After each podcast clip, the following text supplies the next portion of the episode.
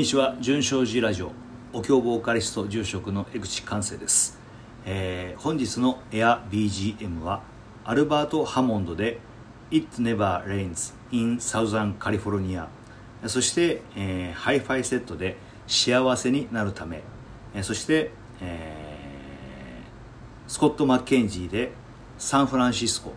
この3曲で参りたいと思います。それではミュージックスタート。え改めましてこんにちは、えーお経ボーカリスト住職の江口寛生です。あ前にも言いましたけどこの間火曜日にね、え2度目のワクチンを打ってきましてねあ期待をしていたんです。腕が上がらないとかね、えー熱が出るかなね、若い人はそうなるって言われたんで私もまだ若いつもりでいるんで、えーこれはえらい目に遭うかなと思ってたんですけども全く何もありません。えーちょっとかゆみが出てる程度でね痛くも痒くもないし熱も出ないし、えー本当に、えー高齢者の枠に入ってしまいましたね。うーんまあそのせいで別に遅れたわけじゃないんですね。本当はね熱が出たとか肩が上がらないとかいうう言い訳をしようかなと思ったんですけども全く元気なんで、えー先週も1日遅れで今週も1日遅れになってしまいました。申し訳ありません、えーでした。さて、えーあのワクチンね、え2回打ったんでねこれで2週間もすると免疫ができるということなんでいずれもうじきしたらまたね、えー大好きな海外に出かけれる出かけられるかななんか思っております、うん、楽しみにしていたんだけども。ただちょっとねここのところオリンピック関連で本当にこう情けない話がたくさん出てきましたね。うん。日本という国がね諸外国諸外国で今まで私海外に行った時には割に好意的にね日本人受け止めていただいてたような気がするんですね。まあそれは深くは突っ込んでないんであの深く突っ込めば差別があったりねいろいろあるんでしょうけども。うーん。まあ観光客として行く分には好意的に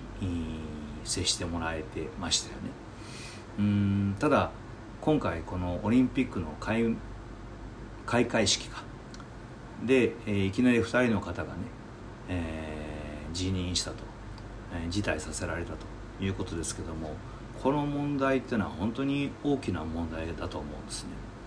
えーお一人はいじめですね、えーそしてもう一人はあホロコースト、えーナチスドイツのユダヤ人虐殺のをネタに笑いを作ったということで問題になったわけですけども。両方ともね、えー日本ではなんでそんなことはことがって言われるようなことなのかもしれなかったですね。だから海外に発信されて初めて海外のメディアから言われてびっくりして、えー政府もあオリンピック組織委員会も対応を取ったということですからあこれ海外に発信されなければねそのまま続けていたということなんですね。でもそれは彼らが特別な人たちということじゃなくてね今の私たち日本人全般がその程度の意識しか持ってないと、えー人権であるとかうーんそうですね人権の問題に対して社会の問題に対して本当に意識が低いでしょうね。うんこれは低い高い低いっていうのは世界的に見てね、えー低いということなんでしょう、えー海外旅行ねあのかつてバブルっていうのがあった頃にはね、えー日本人たくさん海外に出てきましたんでね仕事でも遊びでも。まあそうするとやっぱり行けばね当然文化の違いがありますし、いろんな違いがこう肌身を通して分かってくる。そうするとこれは違うんじゃない？間違ってるんじゃない？ってことも分かったんでしょうね。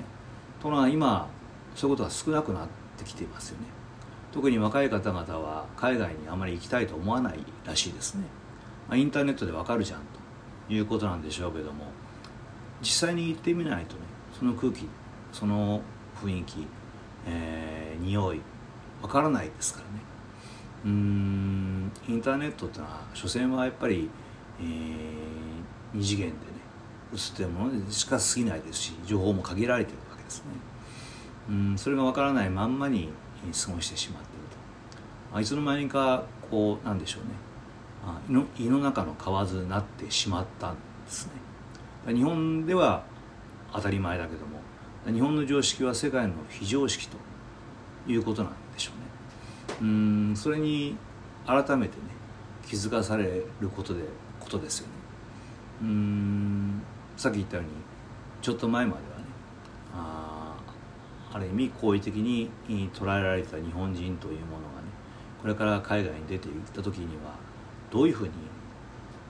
海外の人々はねあ私たちを捉えるんだろうなとね、やっぱり文化的に遅れてる社会的に遅れた民族というレッテルが貼られてしまうような気がしますよね。うんちょっと前に NHK でね「半径5メートル」っていう面白いドラマやってましてね、まあ、これは本当に面白かったです。えーまあ、その内容とは関係ないんですけども私たちは本当にこう半径5メートルしか見てないですよね。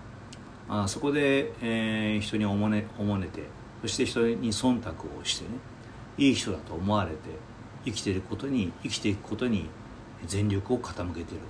そこから外の世界は見ない。見えない。ですね。うん。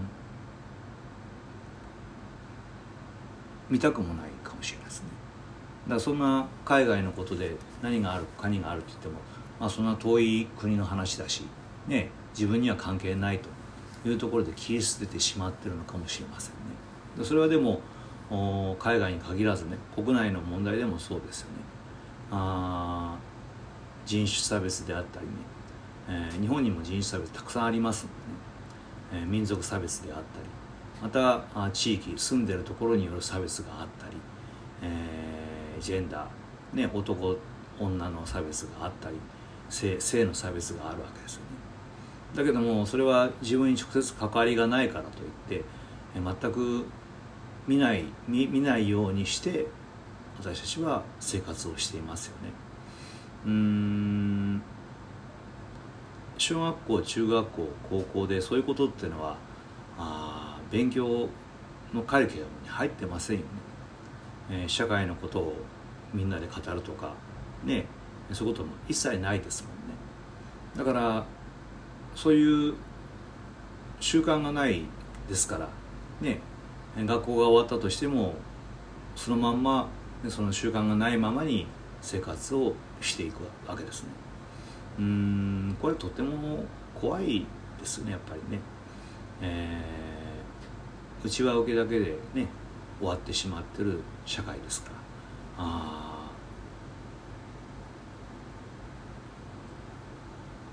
それで果たしていいのだろうかとやっぱり思いますね。社会っていうのは人が生きやすいためにどんどん変化していくべきものなのに。皆さんどうですか？生きやすいですか？今の世の中は。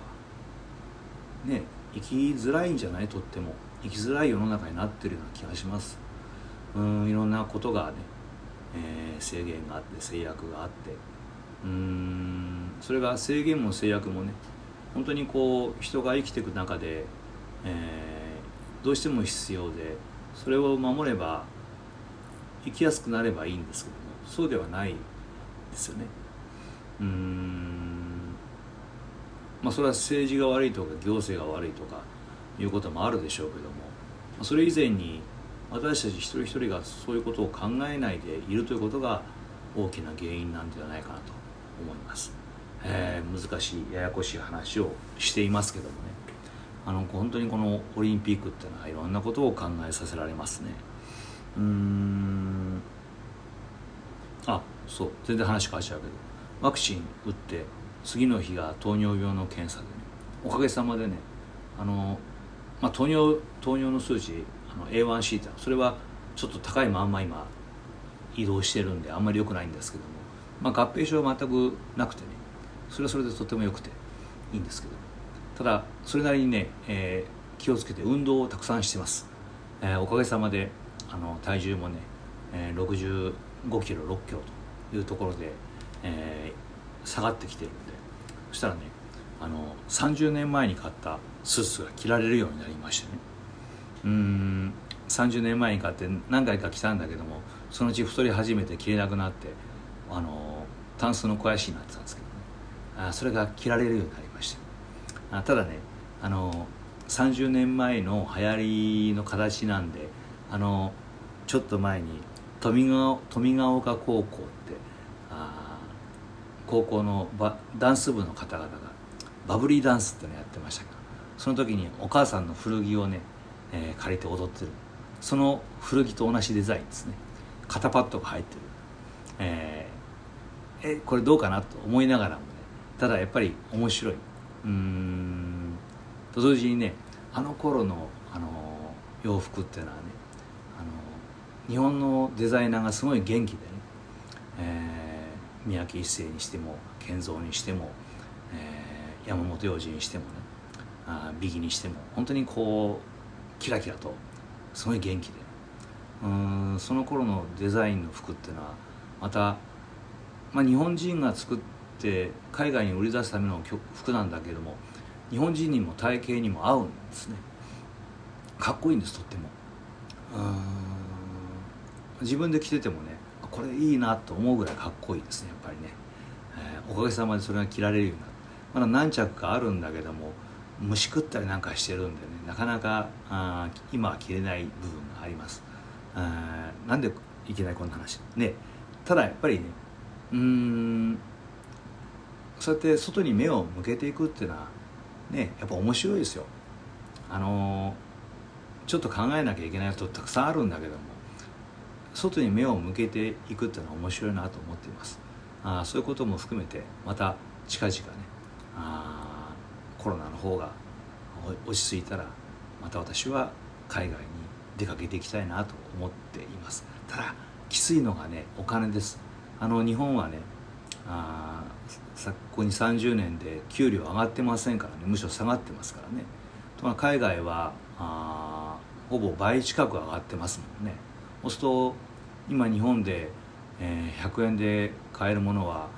海外出ていくと200円の感覚ですからね、うん、何でも高く感じてしまうんで日本円持っててもね限られる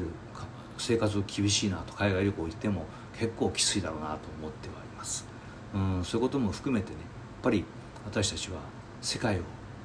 っぱ見ていくべきなんでしょうね。そこで考えて行動して声を上げていくということが大事かなと思っています、えー、相変わらずまとまらないままに終わりました、えー、純正寺ラジオでは皆さんのご意見ご希望ご批判そして感想を求めております。純正寺のホームページもしくは Facebook の方にご投稿いただけるとありがたいです。えまたリクエストえ大募集しておりますのでぜひリクエストもお寄せください。それではまた来週。